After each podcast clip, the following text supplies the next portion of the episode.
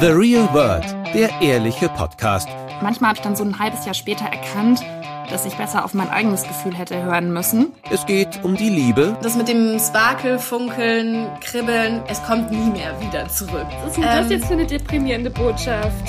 Das Leben und die wirklich wichtigen Fragen des Alltags. Hallo und herzlich willkommen zu einer neuen Folge von The Real World, dem ehrlichen Podcast. It's called Fashion, look it up. Wenn dieser Spruch, den übrigens Modeblogger Niki Ottaf 2016 in einem Fernsehinterview prägte, ich habe es nochmal nachgeschaut, wieder durch Instagram geistert, dann kann das nur eines bedeuten, es ist Fashion Week. Nach eineinhalb Jahren Pandemie, die die Modebranche ja ziemlich im Dornröschenschlaf verbracht hat, ist die Mode jetzt wieder zurück. Kürzlich hat sich die Branche und die Szene bei der Met Gala in New York selber gefeiert und auch bei den Modewochen in New York, London, Paris und Mailand ging es doch wieder ziemlich hoch her. Kollektionen wurden nicht mehr digital gestreamt, sondern das übliche Front-Row-Hopping war angesagt mit sämtlichen Celebrities und Bloggern und Influencern, die wir alle ja kennen und lieben oder auch nicht. Ich habe das ganze Geschehen natürlich nur auf Instagram und im Internet verfolgt. Und ich war fasziniert, muss ich sagen. Ich hatte wieder richtig Lust auf Mode. Es hat irgendwie Spaß gemacht, sich das anzuschauen.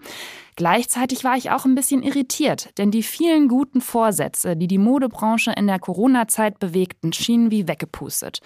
Nachhaltigkeit, Entschleunigung vor allem, Fehlanzeige.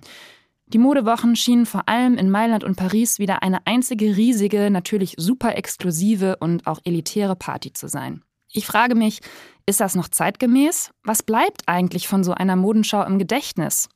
Was hat sich in der Pandemie verändert und welche Bedeutung hat das eigentlich alles noch fürs echte Leben? Wie können die Fotos von Streetstyles, Influencern und Partys den eigenen Stil überhaupt inspirieren? Um diese Fragen soll es heute in dieser Folge gehen und dafür habe ich mir einen Gast eingeladen, eine Gesprächspartnerin, nämlich Julia Freitag. Hallo Julia. Hallo Julia. Ich habe zwei Julias heute am Mikrofon. Julia Freitag ist Stylistin, Mode- und Trendexpertin mit Fokus auf Celebrity Styling, Fashion Production und Fashion Consulting. Also, was ich euch erzählen muss dazu, wir kennen uns schon sehr lange. Julia war meine erste richtige Chefin im Modejournalismus. Ich habe während des Studiums angefangen, für ihr damaliges Online-Magazin Style Proof zu schreiben.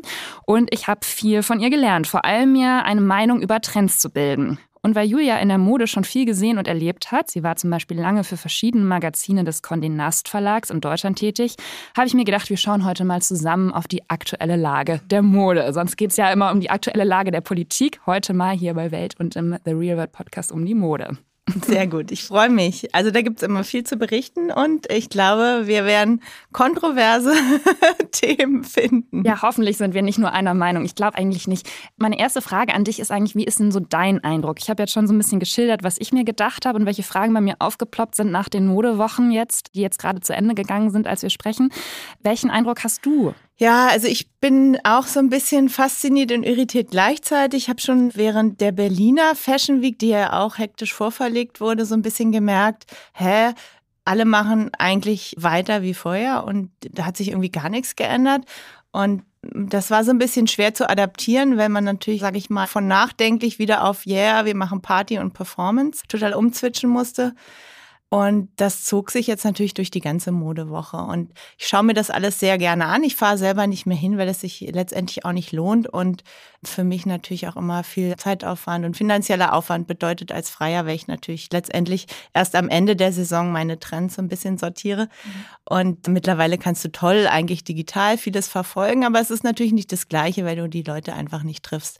Und ich hatte schon so Shows, wo ich gesagt habe, toll, Wahnsinn, da ist auch eine Message rübergekommen, aber ich habe auch viel gesehen, wo ich mir dachte, naja, da geht's jetzt wirklich einfach wieder nur um the bigger, the better, um einfach Image Power und Marketing Power in den Markt zu schmeißen. Ne? Du hast es schon gerade angesprochen, dass es eigentlich so weiterging wie vor der Pandemie. Also, um nochmal kurz so einen Schlenker zur Politik mhm. zu machen, da ging es ja jetzt auch im Wahlkampf vor der Bundestagswahl die ganze Zeit darum, bloß kein Weiter so. Also, das war ja die Devise. Was eigentlich in ganz vielen Bereichen der Gesellschaft, glaube ich, aber so ein bisschen war, dass man gehofft hat, es ändert sich was. Was genau weiß man vielleicht immer gar nicht so ganz genau. Aber in der Mode hatte ich schon den Eindruck, dass es viel darum ging in dieser Pandemie, es muss irgendwie entschleunigt werden. Man muss mal darüber nachdenken, ob das noch so Sinn macht, dass die Leute von A nach B fliegen, um sich eine Modenschau anzugucken, ob man das nicht irgendwie alles mehr noch digitalisieren könnte, ob man überhaupt so viele Schauen machen muss, so viele Kollektionen zeigen muss. Also das war da irgendwie so ein Thema, weil natürlich so eine Zwangspause eingetreten ist, in der das alles so in dem vorherigen Ausmaß nicht möglich war.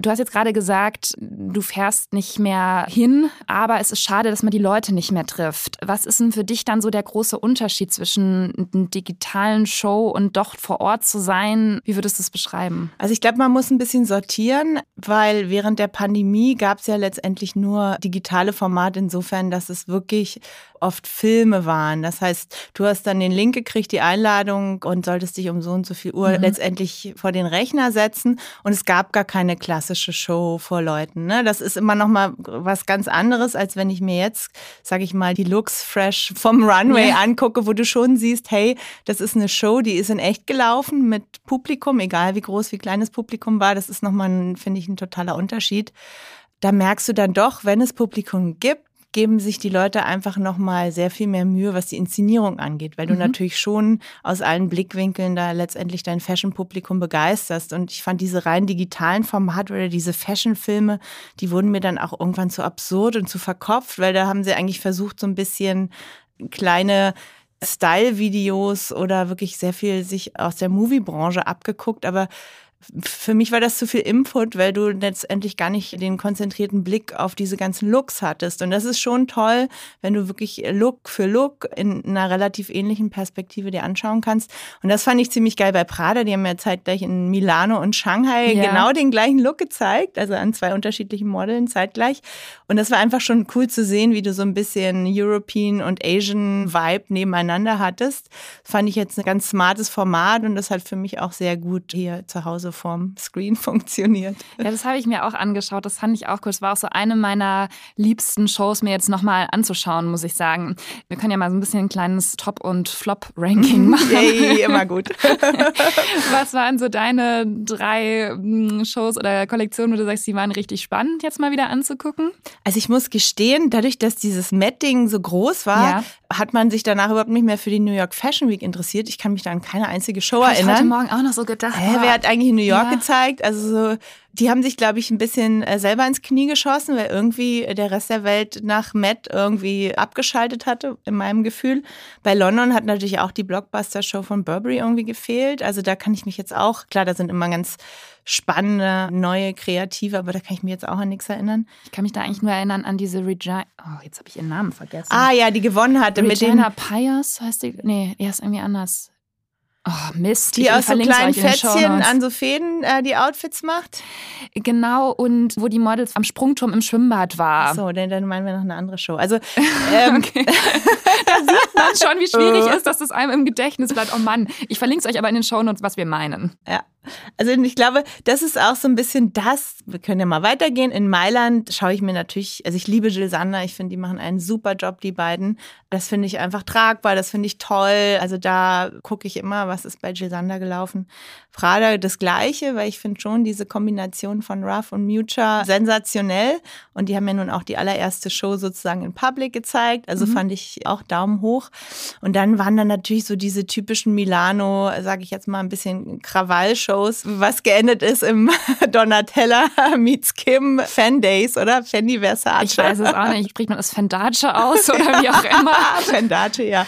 Also, also muss man vielleicht kurz erklären, haben halt Fendi und Versace sich zusammengetan und auch irgendwie die Logos auf Klamotten gedruckt und alles so zusammengemercht und daraus kam dann halt so ein, eine Kollektion raus, die, ja, wie soll man das beschreiben? Ja, eigentlich so der Höhepunkt der Logomania der vergangenen Jahre war, oder? Ja, na, das war so Blockbuster meets Blockbuster. Ja, ne? genau. ne? Also früher hat dann H&M sich ein großes Label eingekauft, um so ein bisschen da den Fame abzukriegen. Mittlerweile tun sich halt zwei so Big Blockbuster zusammen zu noch einer Show und das fand ich irgendwie total absurd, weil die haben ja beide einzeln gezeigt, also Versace und, und Fendi haben ja ihre eigenen Shows gezeigt und dann haben sie noch mal ihre gemeinsame gezeigt und ich habe das einfach nicht kapiert. Das war so ein bisschen wie bei Marvel, oder? Wenn ja. dann halt die einzelnen genau. Superhelden dann wieder alle zusammen in einem Film sind. So war das. Also, ja. dass man nur so gedacht, okay, da soll jetzt halt noch mal mehr Power drauf gegeben und noch mehr Aufmerksamkeit, aber einen richtigen Sinn hatte das doch eigentlich nicht. Nee, und das finde ich dann so ein bisschen schade, weil das ist irgendwie so Nebelkerze gezündet, weißt du? Also ja. ich würde mich dann lieber ein bisschen dafür interessieren, wie macht Donatella weiter? Also äh, wirklich einfach so dezidiert mir die Mode angucken oder was macht der Kim bei, bei Fendi jetzt richtig oder nicht? aber das hat es irgendwie so abgelenkt. Da wurde dann wieder alle alten Supermodels reingeknallt Mhm. und also so die übliche Mischung, ne? Wie man irgendwie Entertainment macht. Und das war auch, finde ich, ganz spannend. Letztendlich, weiß ich, ich fand eigentlich, ich gucke mir so wahnsinnig gerne die Zusammenfassungen der Fashion Weeks auf den verschiedenen Plattformen an. Ne? Mhm. Und früher, Susi Menkes war ja nun irgendwie eine große Modekritikerin und dann zwischendurch wurde ja nie mehr negativ in irgendeiner Form über die Shows gesprochen, weil irgendwie zu viel Marketing-Power da war. Und jetzt fand ich ganz spannend. Jetzt darf wieder kritisiert werden. Wahrscheinlich ist irgendwie die Marketing-Power abgewandert. Also zumindestens habe ich das Gefühl, dass die Critics wieder Critics sind und auch Ja. mal was negativ schreiben können. Und bei Business of Fashion war eine tolle Zusammenfassung, weil da ging es wirklich darum, ob irgendeiner sich noch für Mode interessiert, weil es eigentlich nur um Entertainment geht. Ja. Ne? Und das, Das war irgendwie so die ja. Zusammenfassung von denen. Und so habe ich das auch ein bisschen empfunden. Und so ging es ja auch in Paris weiter mit dieser Big Festival Show von Balmain oder Balenciaga mit Red Carpet und Stars und so weiter. Also es ging wirklich extrem um Inszenierung. Und ähm, da sind eigentlich die Trends total nebensächlich, weil die sich ja auch die ganze Zeit in einer Rasanz abwechseln, dass ich dir gar nicht mehr sagen kann, das sind jetzt die Trends für Spring Summer 22. Und das ist ja eigentlich das, was die Leute mal wissen wollen, ne? wo sie mich auch fragen, hey, was soll ich denn nächsten Sommer anziehen? Zack. Schwierig. Ja, aber das ist doch krass, oder? Dass man jetzt am Ende das Einzige, was ich jetzt so gesehen hätte, wäre halt Miniröcke. Also das ist so der, also wirklich Ultra-Mini-Röcke. Das ist das Einzige, was so ähm, vielleicht bei ein paar Shows einem aufgefallen ist, dass das wieder zurückkommt anscheinend. Also so eine allgemeine Sexiness hatte ich auch den Eindruck. Es waren sehr viele sehr kurze Kleider, sehr knapp alles und so. Was vielleicht auch so ein bisschen diesen, ja, jetzt war man so lange nicht aus. Also dieses, das wurde so ein bisschen überkompensiert in den Shows. Dieses Gefühl, man muss jetzt wieder Party machen. So hatte ich. Das wäre so das Einzige, was ich vielleicht ablesen könnte. Ja, na, ich glaube, das schon irgendwie, also ich meine, wir kennen ja die Mode, das ist schon einfach ein ganz oberflächliches Genre, sind wir mal ehrlich, bei den meisten, ne? Und da geht's um dekorative Elemente und da geht's natürlich um äh, Look at me, ne? Look at me, look at me, egal ob digital oder in echt. Und deswegen waren so viel Tube-Dresses, Catsuit. Also es war wieder wahnsinnig eng nach diesen ganzen Oversize-Silhouettes und Leisure. Und wir glümmeln zu Hause auf der Couch während der Pandemie und haben ganz viele Schichten an, wo jetzt wieder alles abgeworfen. Es war so viel krass nackte Haut und enge Sachen.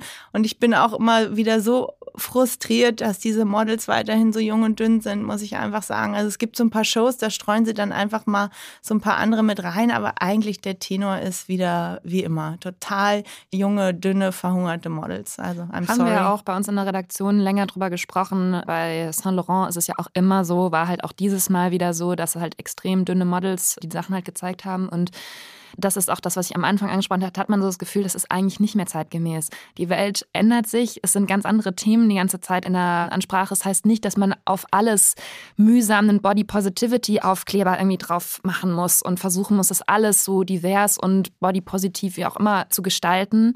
Aber mein Gott, muss das wirklich eine Designaussage immer noch sein, dass man halt dann die dünnsten Models, die man finden kann, da nur noch in die Klamotten steckt? Also das regt mich immer so auf, dass ich dann denke, nein, das, das möchte ich eigentlich nicht mehr sehen. Na, da sind wir wieder wie bei der Politik, oder? Da wird Ja. eigentlich letztendlich die Meinung oder der Lebensinhalt vom Konsumenten total weggeblendet, weil letztendlich sind wir mal ehrlich, wer sieht so aus, ne? Und wer ist irgendwie so jung und so dünn und kann sich dann diese super teuren Klamotten leisten? Die Realität sieht wieder ganz anders aus und also ich weiß nicht, irgendwie so was dazwischen. Das war einfach, wir waren, da habe ich das Gefühl, wir waren schon irgendwie damals mit Phoebe und Celine, wir waren schon so viel weiter in so einem entspannten Miteinander von, hey, was kann ich anziehen, egal in welchem Alter, in welcher Bodyform, ohne dass das so rausgekehrt werden muss. Ich bin auch kein Fan von, wir müssen jetzt für alle alles unbedingt in jeder Show haben. Ja. Aber dass du so einfach mal ein bisschen mehr Realitätsbezug äh, auch in der Mode wiederfindest, das hat mir einfach auch total gefehlt, weil das wirklich wieder auf einem anderen Planet alles passiert ist.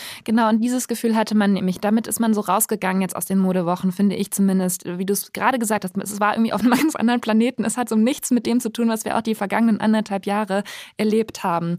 Aber eine Sache wollte ich dich noch fragen bei der Balmain Show. Hast du eben auch schon angesprochen. Ist ja auch zum Beispiel Carla Bruni wieder gelaufen und eben auch verschiedene Models aus dieser Generation, aus den 90ern, diese Supermodels, die eben immer noch diesen Status ja haben.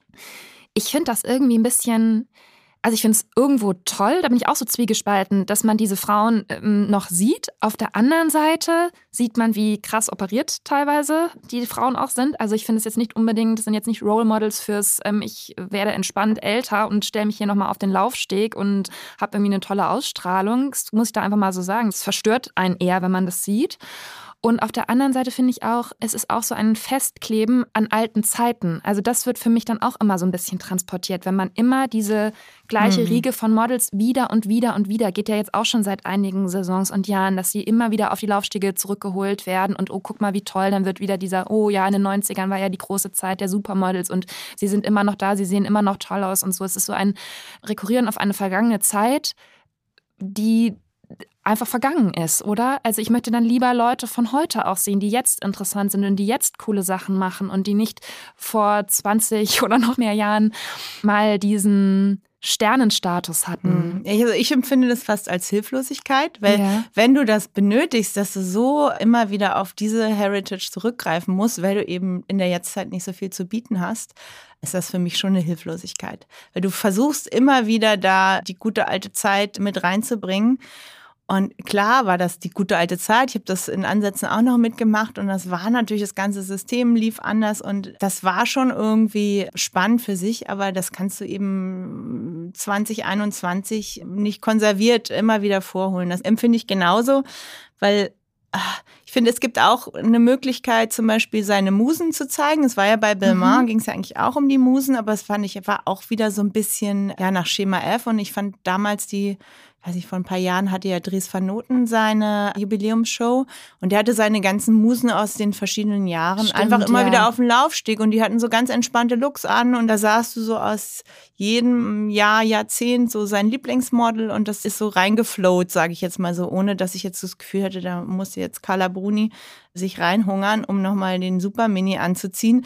Weil wer zieht solche Mini-Kleider mit 50 plus noch an? Also ich finde es toll, wenn man das kann, aber ich finde auch, das ist dann einfach so ein Pressure und das ist einfach auch so ein, ja, wir wollen aussehen wie die 20-Jährige, aber wenn du sie dann irgendwie am Ende doch daneben stellst, finde ich es auch manchmal ein bisschen unwürdig, weil du einfach mit 50 nicht mehr den Body hast wie die 20-Jährige und dann stehst du da genau daneben in dem gleichen Kleid. Das fand ich dann auch, weiß nicht, Lara Stone, die ist ja auch immer so ein bisschen kräftiger sie sah ganz unglücklich aus. Sie tat mir total leid in der Show.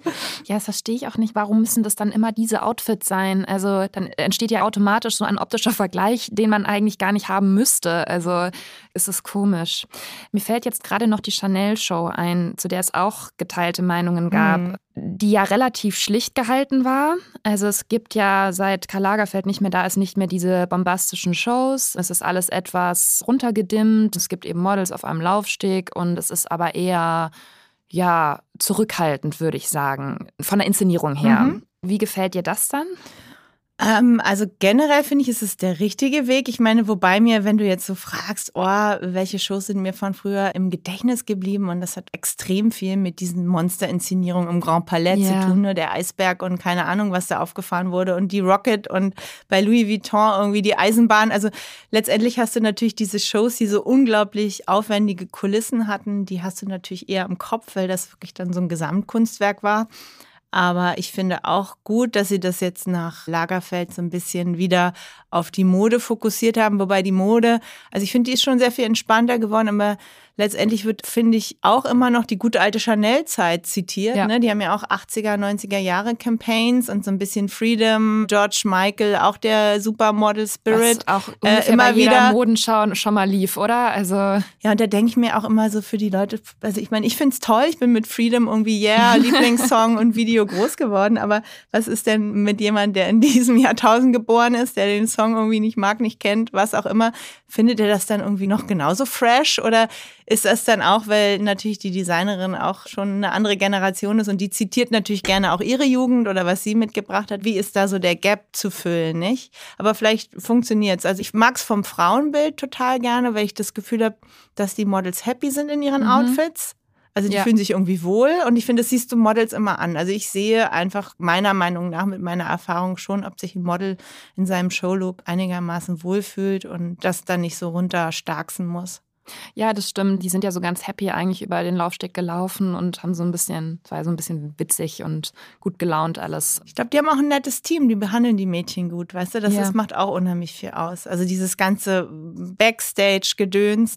Also da gab es ja auch damals die Skandale, wie die Mädchen da nichts zu essen gekriegt haben oder bei Louis Vuitton damals dass sie dann wieder kurz vor der Show rausgeworfen wurden, weil sie angeblich ja. nicht mehr reinpassten. Das und war ich damals weiß nicht, so eine Show in Tokio oder ja, in Japan zumindest. Und da habe ich so bei Chanel das Gefühl, dass sie da einfach sehr entspannt sind mit den Models und die sich alle gut fühlen. Das finde ich schon mal ein großes Plus. Was ja auch schon mal eine positive ähm, Wirkung ist, wenn wir jetzt auch über den bisschen mangelnden Realitätsbezug reden.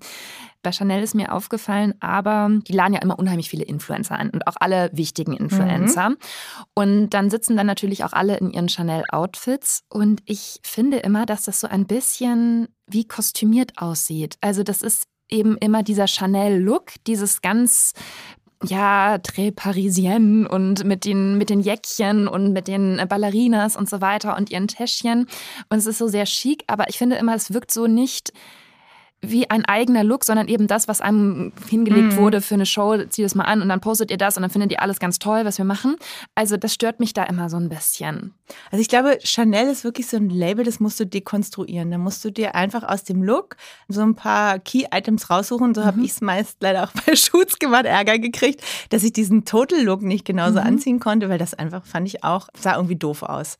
Und sie haben tolle Accessoires, deswegen sind sie ja so erfolgreich. Weißt du, du hast irgendwie ein cooles Jeans-Outfit an und hast dann, sag ich mal, diese bisschen madamige Tasche oder diese Two-Tone-Ballerinas und dann ja. funktioniert's und sieht irgendwie fresh und französisch aus.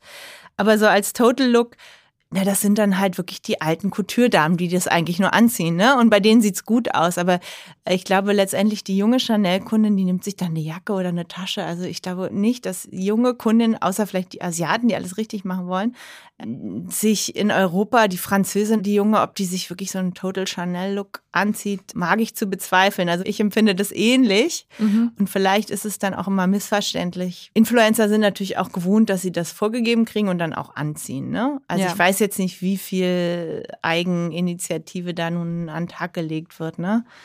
Also dementsprechend. Chanel muss man dekonstruieren, ist meine Meinung dazu. Ich kam jetzt auch nur noch mal drauf, weil wir wollten ja auch ein bisschen darüber sprechen, was von so einer Modewoche dann überhaupt übrig bleibt, was einem im Gedächtnis bleibt, was man auch vielleicht selber für sein Leben mitnehmen kann, wie man sich da inspirieren lassen kann. Und gibt es dann irgendwas, wovon du sagst, das ist ein Moment gewesen, der dir im Gedächtnis bleiben wird oder der dich doch bewegt hat jetzt bei den vergangenen Schauen?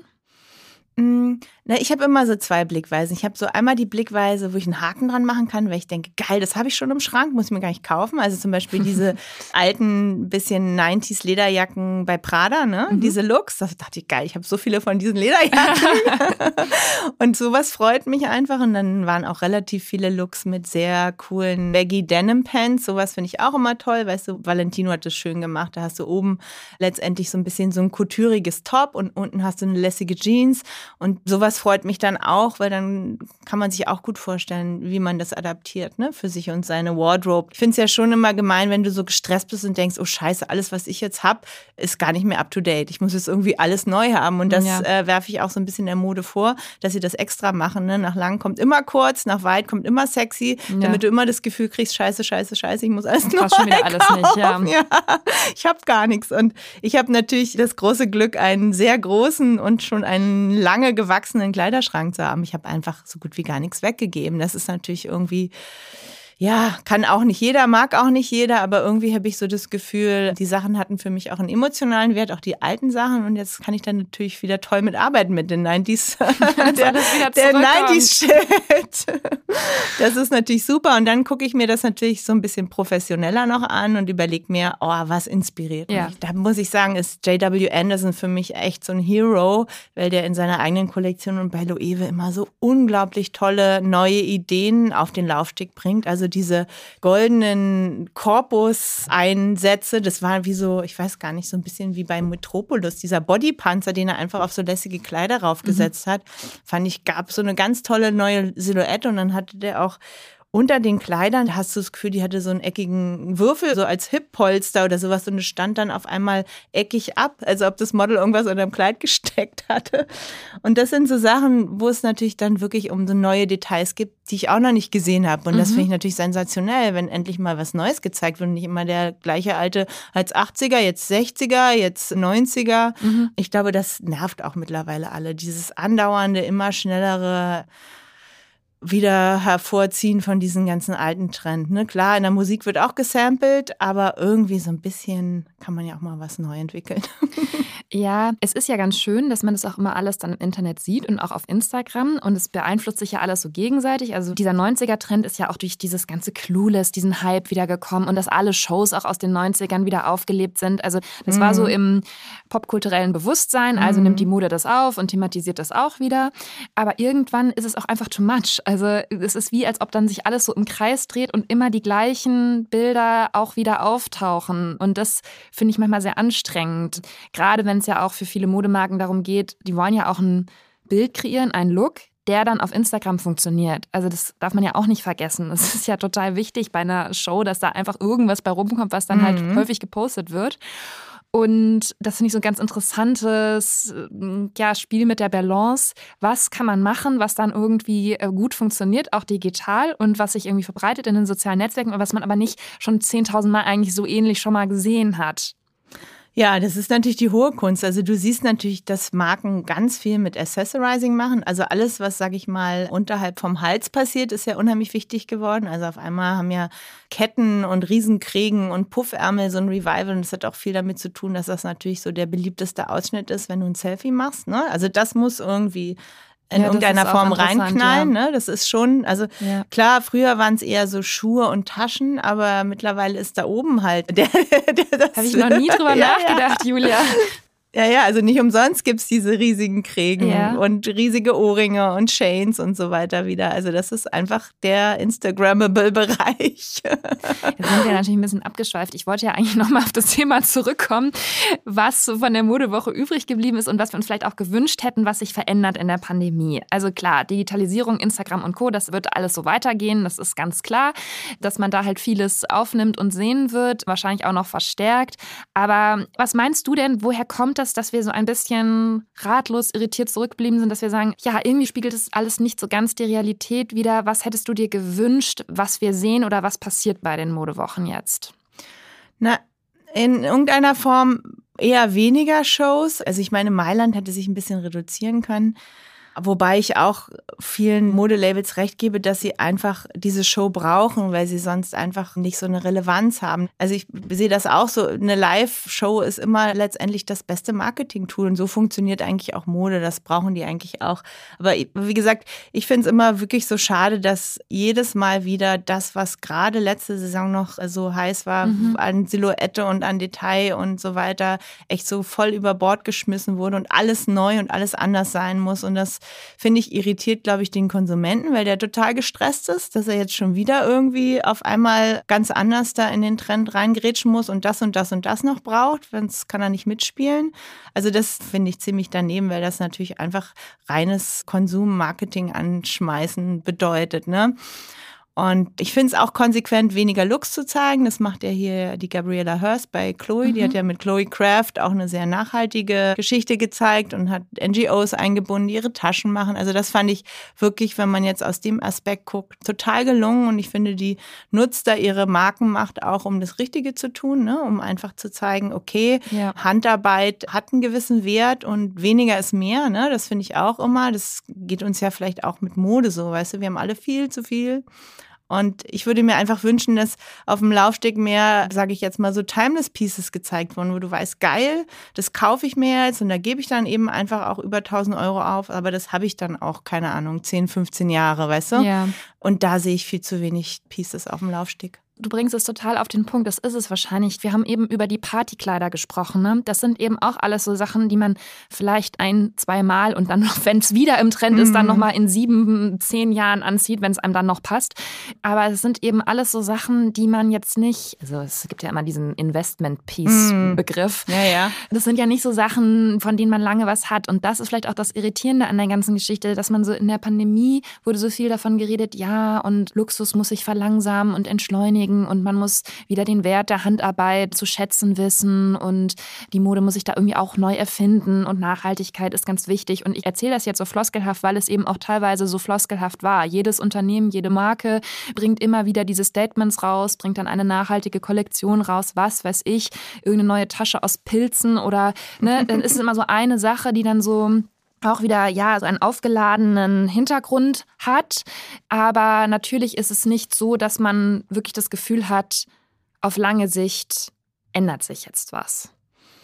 Ja, und da musst du dann einfach langfristiger denken. Du kannst nicht ist ja auch Quatsch, mit einer Kollektion alles zu ändern, aber du musst die ganze Systematik natürlich neu denken. Und wenn du sagst, okay, ich zeige weniger und das, was ich zeige, ist wertiger und letztendlich so produziert, dass es für alle fair und nachvollziehbar ist, wären wir ja schon mal ein Stück weiter. Und letztendlich könnten diese ganzen Luxuskonzerne, die hätten ja die Möglichkeiten, die Marktmacht und letztendlich ist es ja dann auch fair, wenn du sagst, okay, es ist ein hochwertiges Material, es ist irgendwie toll verarbeitet, mhm. dafür würde man doch auch Geld in die Hand nehmen. Aber dieses Verschwenden von Ressourcen, also ich will auch nicht meine Kohle verschwenden für so einen Scheiß, das ja. ärgert mich auch, weil die ganze Resale-Markt ist so eingebrochen, weißt du? Also ich versuche irgendwie gerade immer mal wieder mein Archiv zu verkleinern, was ich noch habe.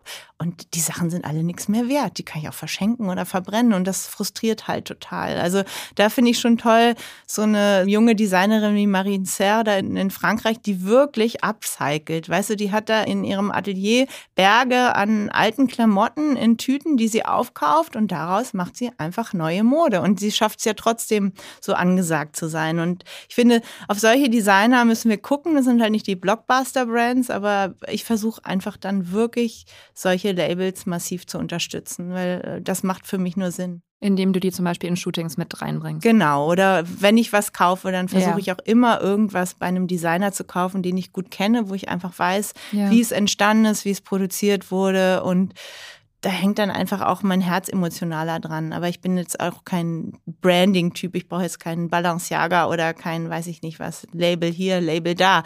Ich verstehe das natürlich, wenn man sich darüber definieren will und manchmal braucht man es auch vielleicht in seinem Umfeld, um da irgendwie mitzustinken. Aber das ist so viel Waste. Und ich meine, das war ja, jetzt kommen wir wieder zur Fashion Week, ja. also diese Aktivistin, die bei Louis Vuitton in die Show äh, gestolpert ist, das war, hast du es mitgekriegt? Ja, ja, von ähm, ähm, Extinction Rebellion. Ja, und das finde ich so toll. Ich bewundere diese Leute. Ich habe die Peter-Leute auch immer bewundert. Die sich da hinstellen ähm, und ihre Farbbeutel schmeißen und so. Nee, die ja auch immer heimlich sich auf die Shows geschmissen ja. haben, ne? Und das ist einfach total wichtig, weil auf einmal, du hast so gesehen, Business of Fashion hatte die Szene gepostet, ja. weil die saßen da direkt, wo die Frau dann da weggeschleppt wurde. Und du hast diese Kommentare gesehen, dass auf einmal diese ganze Fashionblase dann wieder so, oh ja, stimmt, eigentlich sind wir ja der größte Polluter und hm, wir müssen mhm. da mehr mhm. drüber nachdenken. Und du musst sie dann immer wieder von ihrem Planeten zurück auf Mutter Erde beamen. Also ich glaube, du musst immer mal wieder ein bisschen mit, mit dem Hammer draufhauen, dass die Leute umdenken. Ne? Und da haben wir einfach nur die Macht, indem wir das dann doch immer wieder tun und ein bisschen unangenehm sind und Sachen hinterfragen, ohne alles schlecht zu machen. Aber ich finde, das muss man sich immer wieder angucken. Die hätten alle die Möglichkeit, ja. an dieser Schraube zu drehen, weil sie eben die Marketing-Power und die Ressourcen haben, da was zu verändern. Ne? Du hast jetzt gerade Marine Serre angesprochen als junge französische Designerin, die da viel macht im Bereich Nachhaltigkeit.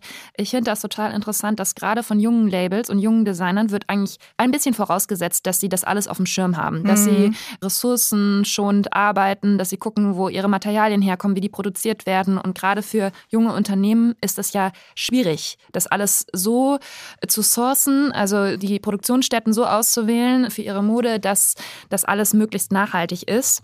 Und in Berlin ist das ja auch so, dass viele Designer, die hier arbeiten und Labels, dass die da sehr auf Zack sind, weil sie auch einfach wissen, das wird in Deutschland auch immer wieder hinterfragt mhm. und müssen sich irgendwie dazu positionieren und äußern, wie sie das machen. Ich finde das nur interessant, dass es quasi die Kleinen betrifft, dass die das alles auf dem Schirm haben sollen, dass sie alles komplett transparent nachweisen sollen, wo was herkommt, wo der letzte Knopf irgendwie produziert wurde. Und bei den großen Marken nimmt man vieles einfach so ein bisschen hin. Und ich kann es manchmal sogar verstehen, auch wenn man das dann so sieht, diese Inszenierungen und wie cool und wie toll. Und man hat dann Chanel oder Louis Vuitton oder wen auch immer. Chanel hat ja auch Ateliers, wo alles hergestellt wird und so. Also ich möchte da jetzt niemandem was vorwerfen oder ich kann das nicht so pauschal sagen, wie nachhaltig wer was wie macht. Aber dass man sich davon so ein bisschen beeindrucken und blenden lässt und denkt, ja, das ist halt die Luxuswelt und das ist ja eh nur für ganz wenige interessant und relevant und das betrifft uns ja gar nicht. Und also weißt du, was ich meine? Es ist so weit weg und man lässt sich davon so ein bisschen verglitzern und blenden und die kleinen Unternehmen sollen das dann sein, die quasi den Wandel vorantreiben. Ja, aber das haben wir ja auch in der Foodbranche, das haben wir in der Reisebranche, das haben wir überall. So. Das vorausgesetzt ist, dass wir kleinen Konsumenten das dann schon machen und dann brav Fahrrad fahren für den Klimaschutz und dieses und jenes umsetzen ne? und letztendlich die die einfach sehr viel mehr Instrumentarium hatten, drücken sich natürlich da schön so ein bisschen noch in ihre Nichtverantwortung. Also das ist ein gesellschaftliches Problem. Das ist in der Mode nicht anders wie in anderen Bereichen. Mhm. Was ich aber schön finde, weil ich finde, du musst immer dann das Positive wieder sehen, dass die Jungen sich darüber auch definieren können und den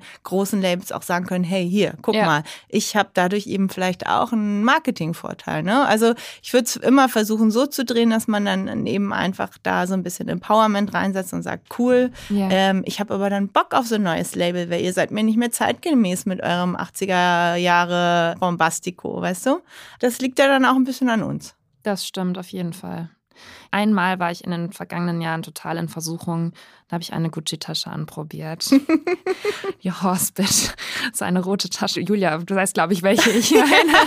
Das war so, da habe ich gedacht, was ist mit mir los? Das fand ich so krass, ne? Dass mich dann das auf einmal doch so getriggert hat und ich wirklich ernsthaft überlegt habe, wie kratze ich jetzt das Geld für diese Tasche zusammen? Und äh, ich bin dann nach Hause gegangen und habe noch eine Weile dran gedacht. Ich habe sie dann aber auch irgendwann wieder vergessen, war dann froh, dass ich es nicht gemacht habe, weil ich dachte, nein, das kann ich nicht es wäre sozusagen auch nichts gewesen, was man nicht auch lange tragen hätte können. Also es wäre schon sowas gewesen, woran man, glaube ich, lange Freude mhm. gehabt hätte.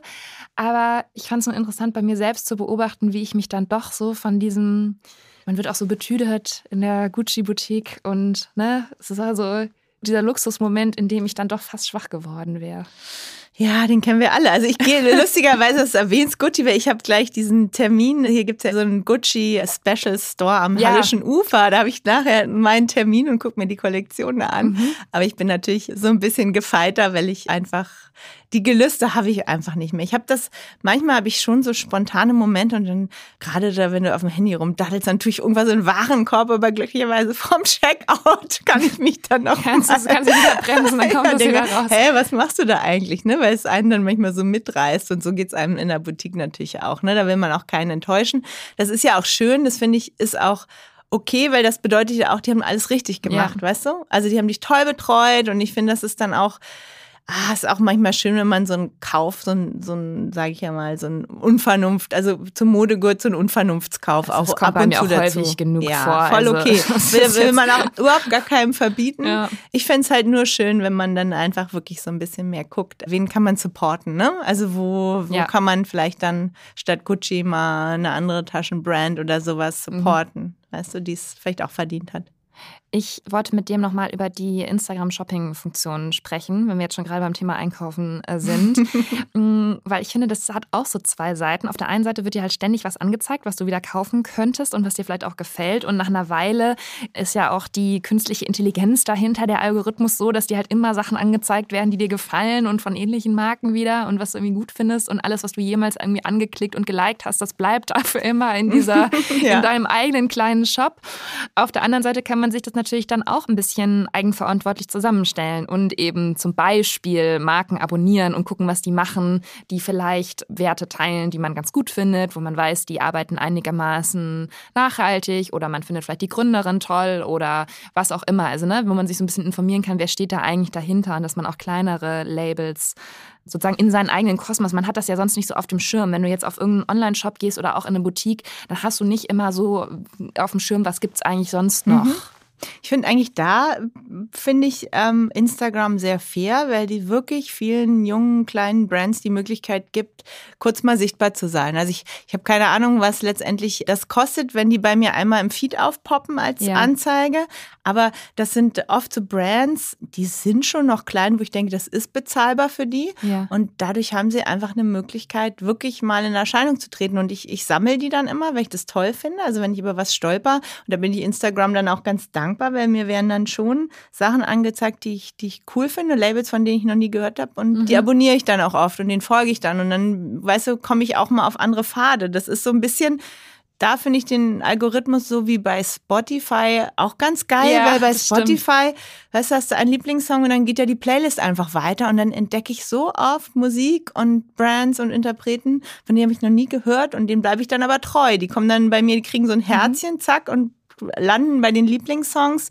Ich weiß jetzt nicht am Ende, was sie dafür ausgezahlt kriegen, ob das fair ist äh, ja. von Spotify oder ob das fair ist für Instagram, aber diese Möglichkeit der Sichtbarkeit finde ich schon super.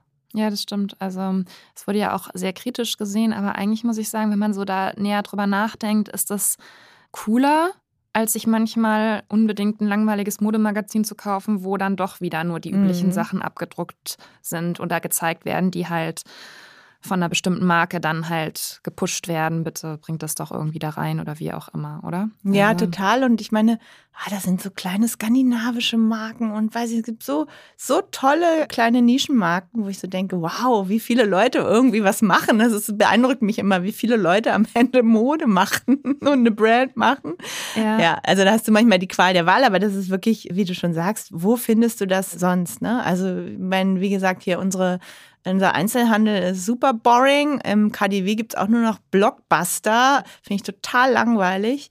Und dementsprechend ist das wirklich noch die einzige Möglichkeit. Und ich kenne viele, ich habe ja viele tolle Mädchen gehabt, die bei mir gearbeitet haben, die dann auch wieder vom Styling zurück ins Design gegangen sind, mhm. die wirklich total erfolgreich nur über Instagram verkaufen. Und das finde ich super. Also davon können die, die geil kleine äh, genau. Marken ja. geschaffen ja. haben. Ja. Können wir ja auch noch mal ein paar in den Show Notes äh, mhm. zeigen und verlinken, dass ihr auch mal ein bisschen euch was anschauen könnt, was wir, was wir gut finden. Ohne Werbung machen zu wollen, aber einfach mal kann man sich ja mal angucken. Ja.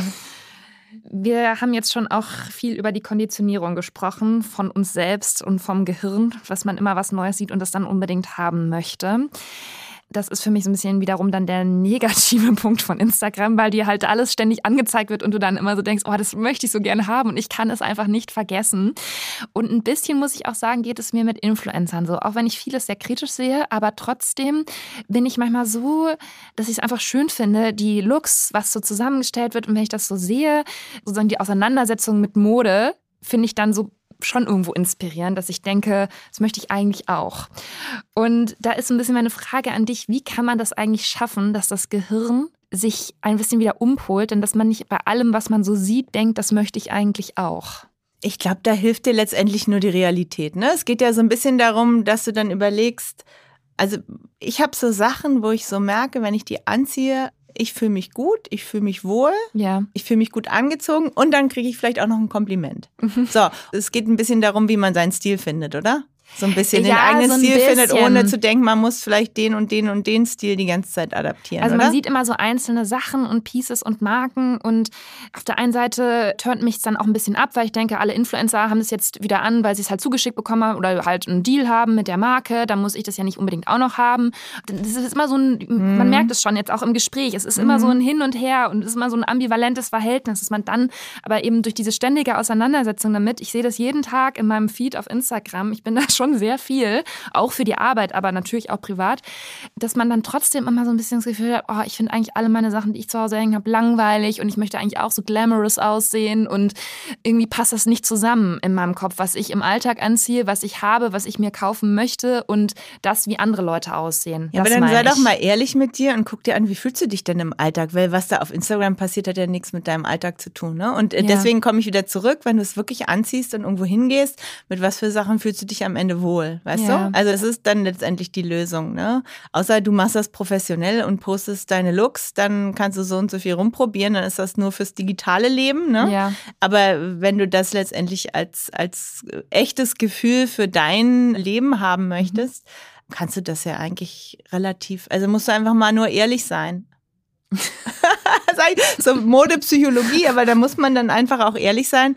Was sind so, also ich habe schon so Power Pieces im Schrank, wo ich weiß, wenn ich die anziehe, das ist easy, da fühle ich mich wohl und Mhm. das funktioniert für mich, weißt du? Und es funktioniert für mich nicht nur vom Outlook, sondern von meinem inneren Gefühl. Ich fühle mich da irgendwie sicher und wohl und selbstbewusst und ich finde, das ist für mich einfach dann das, wo ich denke, ja, Haken dran, weil dieses innere Gefühl ist ja viel wichtiger, als es, weißt du, was einer da sagt oder von außen gesehen wird. Ne? Also du musst dich einfach wohlfühlen, weil man sieht einfach, wenn du dich nicht wohlfühlst. Auf jeden Fall. Also ich finde auch, wenn man etwas älter wird, hat man ja auch mehr eine Sicherheit in dem, was man so anzieht. Nicht immer ist klar. Mhm. Also ich würde jetzt nicht sagen, dass es so automatisch damit einhergeht, aber man weiß vielleicht so ein bisschen besser, was einem gefällt und womit man sich selbst gut fühlt. Trotzdem ist es, finde ich, manchmal so, wenn man auch auf Events jetzt beispielsweise ist und du siehst da halt Influencer oder stehst neben denen, oder Schauspielerinnen auch, die halt gestylt werden für dieses Event und die einfach aussehen wie aus einem Shooting. Mhm. Und man selber fühlt sich eigentlich gut, aber man sieht halt nicht aus, als ob man jetzt gleich für die Vogue fotografiert wird. Wie? weißt du, was ich meine? Ja, Also ja. das ist so ein bisschen so der Moment. Und ich glaube, diesen Moment kann man eben auch haben, wenn man auf Instagram sich viel bewegt, dass man, man weiß ja, die ziehen sich jetzt nur für dieses Foto so an. Und trotzdem fühlt man sich vielleicht manchmal so ein bisschen langweilig dann daneben. Ja, ich glaube, das ist wirklich so ein ungelöstes Thema mit Social Media, ne, wo ja auch viel drüber geforscht wird. Was macht das eigentlich mit dir und wie viel Frustration und Depression löst es aus? Ne? Also das ist ja nochmal ein ganz anderes Thema für sich. Das finde ich auch spannend, aber auch sehr gefährlich, weil es geht sogar mir so und ich bin wirklich, ich bin eigentlich sehr gechillt Ja. mit mir und meinen Looks und mir geht's auch oft so, dass ich denke, scheiße, scheiße, scheiße, wie mache ich das? Jetzt muss ich mehr irgendwie die crazy Looks anziehen, damit ich mehr gesehen werde und mich in meiner Wertigkeit bestätigt fühle. Ja, das ist schon immer für uns alle eine neue Challenge. Also die ist jetzt erst dazugekommen. Ich glaube, mit der müssen wir einfach wirklich zu leben lernen. Aber da bin ich jetzt beruhigt, dass es dir auch manchmal so geht. Geht mir auch ganz oft so. Ich wollte ja gerne für unsere Hörerinnen noch so ein bisschen was Nutzwertiges quasi reinbringen und dich mal fragen, was wäre denn so dein Tipp, um den eigenen Stil zu finden? Wir haben jetzt schon darüber gesprochen, man muss sich wohlfühlen, wenn man aus dem Haus geht. Aber wo fängt man denn da überhaupt an? Also ich habe immer so das Gefühl, das ist sowas, worüber ständig geredet wird. Ja, ich habe mein eigenes Stil gefunden. Jetzt äh, sehe sehe ich immer ganz toll aus und ich habe so meine, meine Capsule Wardrobe oder was auch immer, aus der ich mir halt so meinen Look, der zu mir passt und der totally me ist, zusammenstelle. Aber wo fängt man dann da überhaupt an? Ja, also ich glaube, natürlich muss man sich so ein bisschen bewusst sein, was ist man von Bodytype, weißt du? Also, weil, wenn du eben keine Tube Dresses so richtig geil tragen kannst, dann mach es einfach auch nicht. Also, ich glaube, du musst dir irgendwie deiner Qualitäten oder deiner Problemzonen so ein bisschen bewusst sein, ohne dass man sie verstecken soll. Aber Ja. es hilft schon natürlich so, dass du weißt, oh geil, ich sehe einfach in Jeans besser aus als im Minirock oder Ja. sowas. Ne? Also, ich glaube, das Gefühl hat jeder, ist ja vielleicht eher ein Hosen- oder ein Rocktyp und ich bin ja so ein Fan von Mänteln und Jacken, weil das ist sowas, da kann man mit wenig Aufwand viel Aussage machen, ne? weil du bewegst dich. Ich meine, wir haben ja leider noch nicht immer Sommer, deswegen freue ich mich jetzt, wenn die Mantel- und Jackenzeit kommt, weil das ist, finde ich, auch so ein, so ein Piece, das kaufst du nicht so oft, ne? weil es schon mehr Invest bedeutet. Und wenn du da aber was Tolles für dich gefunden hast, wo du sagst, geil, damit fühle ich mich wohl und das ist vielleicht auch mal nicht der graue Mantel, sondern vielleicht irgendwie der pinke Mantel oder sowas in sowas würde ich jedem raten, mal so ein bisschen reinzudenken, dass du diese Klassiker so ein bisschen refreshed in deinem Kleiderschrank, weil das macht unheimlich viel aus. Ich finde jetzt bei Jeans ist es egal, da hast du mittlerweile ja die Skinny und die Weite und so weiter, die hast du halt immer alle da, ne?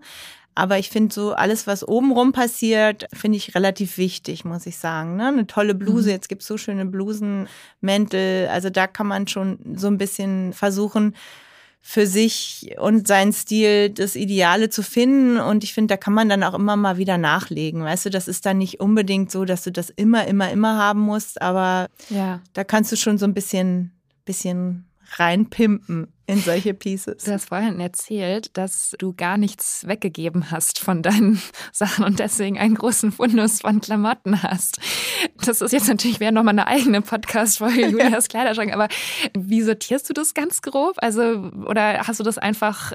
Ich habe das schon so ein bisschen sortiert, ja. weil irgendwann, ich habe gemerkt, ich habe keinen Überblick mehr im Schrank. Und Ja. da hatte eine Freundin mit mir Marie Kondo-Prinzip gespielt und wir haben alles in die Mitte vom Raum geschmissen und das war wirklich ein drei Meter breiter, zwei Meter hoher Riesenhaufen am Ende. Und ich habe so gemerkt, ich habe einfach zu viel. Und ich habe es dann sortiert in, das ziehe ich jetzt gerade alles an. Ja. Und das will ich aber behalten. Da weiß ich, also ich habe so in verschiedene Bereiche sortiert. Ich habe natürlich auch am Ende so Sachen, wo ich ganz genau weiß, ich will sie nicht mehr, habe ich es auch weggegeben. Ich habe dann so einen lustigen Flohmarkt für die Töchter meiner Freundin gemacht, weil ich so gemerkt habe, hey, die haben voll Bock auf meine ganz alten Sachen, Ja. so irgendwelche lustigen Motto-T-Shirts oder sowas. Das finden ganz süß. Die haben dann ein zweites Leben da gefunden. Und die anderen Sachen habe ich eigentlich in so große Aluminiumkisten im Keller eingelagert. Mhm. So ein bisschen nach Themen Winter und Sommer und das ist schon ganz gut. Also immer, wenn ich denke, ich habe nichts anzuziehen, dann gehe ich an die Kisten und dann denke ich, yay, ich habe doch was anzuziehen. Also mal rein. Das ist eigentlich ne? auch cool, wenn man so und ich habe so meine Lieblingsstandards habe ich oben im Schrank, wo ich so weiß, hey, das ist echt meine Basic-Garderobe, mit der kann ich immer arbeiten. Und dann habe ich so ein bisschen verteilt Jacken, spezielle Jacken und Mäntel, die so ein bisschen ausgefallener sind, habe ich noch in einem Schrank auf dem Dachboden. Mhm. Dann habe ich diese Sommer-Winter großen Aluboxen noch im Keller. Mhm. Und da muss ich gestehen, habe ich bei meinen Eltern noch einen Kleiderschrank. Wenn gar nichts geht, gehe ich da nochmal vorbei und gucke meine ganz alten Sachen an. Also ich habe kein Platzproblem, wie du merkst. Ja. Und das ist natürlich dann so ein bisschen gemein anderen ein- gegenüber. Aber ich kann auch jedem nur so empfehlen, diese großen Aluboxen, die sind schon geil, weil die sind irgendwie luftdicht und da kannst du Sachen wirklich geil lagern und übereinander stapeln. Ne? Das sind so, ich weiß gar nicht, ob die fürs Camping oder für was auch immer sind, diese riesen Alu-Dinger. gut. Auch dazu Das habe ich schon von der einen Reinpacken. mitgebracht. Die hatten da schon ihre Sachen drin gelagert. Ja, ähm, ja, ja, das ist ganz geil für Klamotten. Ja, fand ich aber cool, dass du es erzählt hast, denn so ein bisschen ist ja im Moment so ein Resale-Wahn, dass man sofort alle Sachen, die man nicht mehr anzieht, auch durch Marie Kondo und Co., Mhm. dieses immer aussortieren, ausmisten Prinzip, dass man ja doch vieles weggibt und ein, zwei Mal, muss ich sagen, ging es mir jetzt auch schon so, dass ich gedacht habe, ach Mensch, das hättest du ja auch noch mal behalten können und jetzt hättest du es gut brauchen können und warum muss man eigentlich sofort alles weggeben? Also ich habe dann schon auch eher so eine emotionale Bindung, zumindest an besonderere Mhm. Ja, Stücke, dass ja man so okay. denkt, ne, eigentlich hätte wäre das vielleicht nett, das aufzuheben und ich trage auch viele Sachen so von meiner Mutter von früher und da denke ich mir dann auch manchmal, ne, es ist eigentlich schön, wenn man sowas dann nochmal hat und das irgendwie so eine Geschichte hat. Ja, ne, das finde ich auch. Ich meine, ich habe ganz viel Vintage gesammelt und davon profitiere ich, weil die Qualität ist gigantisch, weißt du? Also Ja. so 60er, 70er Jahre Sachen, die sind immer noch total, da fällt kein Knopf ab, gar nichts. Also das ist einfach total anders verarbeitet, muss man leider mal sagen. Und ich meine, am Ende machen es die Designer auch nur so, ne? Die haben einfach auch so 70er Jahre Pieces, die sie dann auf dem Flohmarkt oder sonst wo sourcen und daraus machen sie dann ein aktuelles Teil. In schlechterer Qualität, klar. Da stimmen dann manchmal noch so die Farben und Proportionen mehr. Aber ansonsten sind die alten Sachen schon, die haben schon extrem Wert und die haben halt einen emotionalen Wert. Aber für mich haben die eben auch einen Qualitätswert, weil sie eben einfach, ich habe so alte Tweed-Jackets von meinem Vater aus den Ja. 80ern, die sind einfach, also so eine Wolle finde ich nie wieder irgendwo. Ja, das ist auch interessant, ne? Ja. Also, wir haben schon sehr lange gesprochen. Aber um nochmal so ein bisschen zum Anfang von unserem Gespräch zurückzukommen, wenn du auf die Modebranche blickst, wie sie heute ist, würdest du nochmal beruflich in diesen Bereich gehen? Mm, Oh, ist das eine gemeine Frage. Jein! Also, ich möchte überhaupt nichts missen. Ich hatte wirklich so eine geile Zeit in der Branche und ich bin da so reingerasselt, wirklich, wirklich aus diesem naiven Thema. Ich wollte was anderes anziehen, als das es damals zu kaufen gab. Da habe ich das Nähen angefangen, da habe ich gemerkt, oh, ich interessiere mich für Mode, dann habe ich irgendwie Modedesign studiert, dann hatte ich das Gefühl, oh, mich interessieren Modezeitschriften, weil damals gab es so wahnsinnig tolle Shoots, wo ich dachte, wow, das sind so Bilderwelten, da möchte ich mitmachen. Und dann hatte ich wirklich so schöne Zeiten irgendwie bei der Vogue, bei der Glamour, bei der Vanity Fair, wo ich Tolles erlebt habe. Und mir tut's manchmal leid, weil die Arbeitsbedingungen haben sich halt so extrem verändert, ne? Weil du einfach gar nicht mehr die Ruhe und die Qualität und die Budgets hast, das zu machen, was ich machen durfte, ne? Irgendwas entwickeln oder aufwendige Shoots über mehrere Tage. Jetzt musst du ganz, ganz schnell ganz viel in irgendeiner Form producen. Und da geht natürlich viel Kreativität verloren, ne? weil dieses Speedy-Business lässt sich irgendwie schwer zurückschrauben.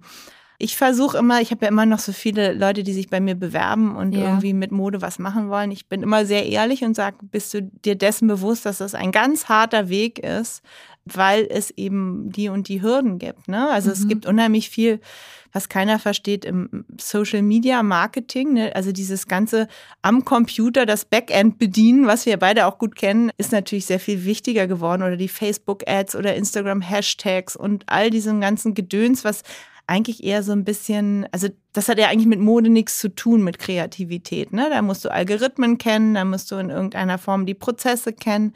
Das ist jetzt nicht die Kreativität, wie ich sie noch kenne, wo ich irgendwie für Shoots aus alten Zeitungen irgendwelche Plissé-Röcke gebastelt habe. Ne? Also so mhm. konnte ich arbeiten und ich befürchte, momentan ist das nicht möglich. Also würde ich sagen, nein, ich würde mich jetzt vielleicht eher mit Programmierung beschäftigen. was ganz anderes. Ja. Und du hast schon ein bisschen das jetzt gesagt, was du dann auch jungen Leuten, die da in diesen Bereich gehen wollen, rätst oder halt zumindest sagst, was sie erwartet. Ja, wo fängt man, wenn man jetzt jemand kommt und sagt, ich möchte irgendwas mit Mode machen, muss man auch erstmal überlegen, ja, was denn genau, oder? Also in welchem. Ja, also ich liebe Klamotten, ich ziehe mich gerne ja. selber an, ich gehe gern shoppen, sowas hast du ja, ich möchte was mit Mode machen, da steige ich dann leider schon aus. und am Ende möchte man vielleicht doch eigentlich heimlich Influencer werden oder sein, oder? Also. Ja, das ist natürlich wirklich echt die Karotte, die da immer an der Angel hängt, wo man denkt, geil, das ist so einfach. Also ich habe mittlerweile eine totale Hochachtung, weil ich könnte das gar nicht. Also ja, rund um die Uhr mit so. meinem Handy diese Inszenierung hinzukriegen, das ist nämlich echt schwer. Also geile Bilder von sich zu machen und zu posten und die Reels, das ist ein Haufen Arbeit. Also äh, ist jetzt nicht so, dass das ein entspanntes Business ist. Die haben schon echt was zu tun. Und immer so angeknipst zu sein, vor allem auch. Ja, ist schon schwer. Also ich weiß nicht, wie sie das durchhalten. Ich halte das eigentlich eher für so psychologisch anstrengend als jetzt irgendwie Hard Work, ja. weil du einfach dich nicht zurückziehen kannst. Du bist ja immer on und gerade die privaten Momente sind ja die, die gut performen und also da bin ich immer sehr dankbar, dass ich mich immer so in, also ich habe Projekte und ich zeige gerne meine Kreativität, aber mein Privatleben ist immer noch so mein Privatleben und da schalte ich dann auch ab und das ist mir persönlich wichtig, aber das muss natürlich jeder für sich selber entscheiden. Auf jeden Fall. Gibt es Instagram-Accounts, die du besonders gerne anguckst? Die könnten wir ja noch. Ah, fällt oh dir spontan Gott. was ein oder? Ah, das ist ganz schwierig, weil ich da habe ich auch immer so Trendings, weißt du, was ja. ich meine? Also mal interessieren mich dann wirklich junge Fotografen, wo ich einfach wirklich tolle, also ich folge keinen Influencern, muss ich sagen, weil ich mhm. das einfach, das ist für mich unspannend. Mhm. Ich folge gerne Designern, Mhm. dem Pier Paolo von Valentino oder solchen Leuten, ich verstehen will, wie der auf seine Ideen kommt. Sowas finde ich total äh, spannend, irgendwie so diese Welt mir anzugucken von Designern. Und ansonsten auch gerne Fotografen. Also Fotografie finde ich unheimlich toll. Okay. Ja, Julia, das war jetzt ein schneller Ritt durch die aktuelle Modewelt. Aber es hat total Spaß gemacht, finde ich, mit dir mal so ein bisschen durchzugehen, was im Moment so los ist. Und es sind natürlich viele große Themen, die wir jetzt auch in einer halben Stunde Podcast nicht die Lösung liefern können. Ja, ja, wir also brauchen das wär, mehr Zeit. Äh, da bräuchten wir ein sehr hohes Consulting-Honorar, wenn wir jetzt hier die Lösung liefern würden für alles. Aber ich fand es echt cool. Es hat Spaß gemacht, mal wieder so ein bisschen über Mode und Trends zu sprechen und Danke für die Einblicke, die du uns gegeben hast. Sehr, sehr gerne. Jetzt kann ich endlich Gummibärchen essen. Ne? Ja, hier steht nämlich vor uns eine Schüssel mit Gummibärchen, die ähm, der Vorredner hier im Welt-Podcast-Studio wohl bestellt hatte, weil sie gerne mag. Aber sehr viele hat er, glaube ich, nicht gegessen. Also nee. haben wir jetzt noch, ist noch ja. genügend für uns wir übrig. Wir stürzen uns jetzt auf die Gummibärchen. Okay. Alle angesprochenen Links und Artikel, Instagram-Accounts kommen in die Show Notes. Da könnt ihr euch das nochmal angucken. Ansonsten freue ich mich, dass ihr heute zugehört habt und gerne auch bei der nächsten Folge von The Real World, dem ehrlichen Podcast Podcast wieder mit dabei seid. Das war's für heute. Tschüss und bis zum nächsten Mal. Tschüss. Die Folge ist noch nicht ganz zu Ende. Für alle besonders treuen The Real World HörerInnen kommt jetzt noch eine Sprachnachricht von Nicola. Hallo, meine liebsten The Real World Hörerinnen und Hörer. Ich melde mich wieder mit einer Sprachnachricht. Ich habe heute mal wieder das Haus verlassen, wie man vielleicht hört nachdem ich ungefähr eine Woche lang von Milchstau zu Milchstau mich gekämpft habe. Also alle, die das auch mal hatten, bitte schreibt mir, ich brauche keine Tipps oder so. Ich kenne wirklich alles, was man machen kann oder auch nicht gegen Milchstau, aber ich würde gerne hören einfach von Leidensgenossinnen, ob das bei euch irgendwann aufgehört hat oder ob ich ein krasser Sonderfall bin. Also es ist wirklich kritisch und ging mir sehr schlecht damit. So, so viel dazu. Aber eigentlich geht es ja heute in der Folge um Mode, wie ich gehört habe. Wenn auch das gerade nicht so wirklich Teil meines Universums ist. Ich befasse mich ja, wenn überhaupt, im Moment mit Babymode. Und ich muss sagen, was ich da ganz faszinierend finde, woher eigentlich immer alle wissen, was man den Babys wann anzieht. Also ich habe natürlich auch diese tausend Listen gehabt mit, was die Erstausstattung ist. Und da steht da halt, ja, Sommerbaby, fünf Langarmbodies, fünf Kurzarmbodies, dies, das. Aber überhaupt nicht, in welcher Kombination man wem was wann anzieht. Also ich habe ganz lange nicht gewusst, was man eigentlich mit Kurzarmbodies macht und habe mich immer gefragt, die sind doch eigentlich so als T-Shirt, das ist doch viel zu kalt. Aber wenn ich was drüber ziehe, ist es dann nicht zu warm. Weil wie ist das Ganze mit Langarmbodies? Muss ich da noch was drüber ziehen? Funktionieren die einzeln? Und ich habe jetzt die Idee gehabt von so einem großen Poster, wo so verschiedene Kombinationen erklärt werden, was man womit kombiniert. Zum Beispiel habe ich auch erst vor kurzem angefangen, unter den Schlafanzug einen Body zu ziehen, weil sich das mir überhaupt nicht erschlossen hätte, dass man unter den Schlafanzug noch was anzieht. Ich weiß nicht, ob man mich jetzt voll als Rabenmutter identifizieren kann. Sie hat dem Kind kein Body unter den Schlafanzug gezogen. Naja, also das sind so meine Berührungspunkte mit der Welt der Mode aktuell. Aber was ich sagen kann, ich freue mich schon wieder total, mir irgendwann mal wieder was Schönes anzuziehen. So, in diesem Sinne, stay fashionable und bis zur nächsten Folge. Das war The Real World, der ehrliche Podcast. Jeden Sonntag neu. Mehr Folgen gibt es auf allen Podcast-Plattformen und mehr von Julia und Nicola findet ihr auf Instagram unter at The Real World Podcast.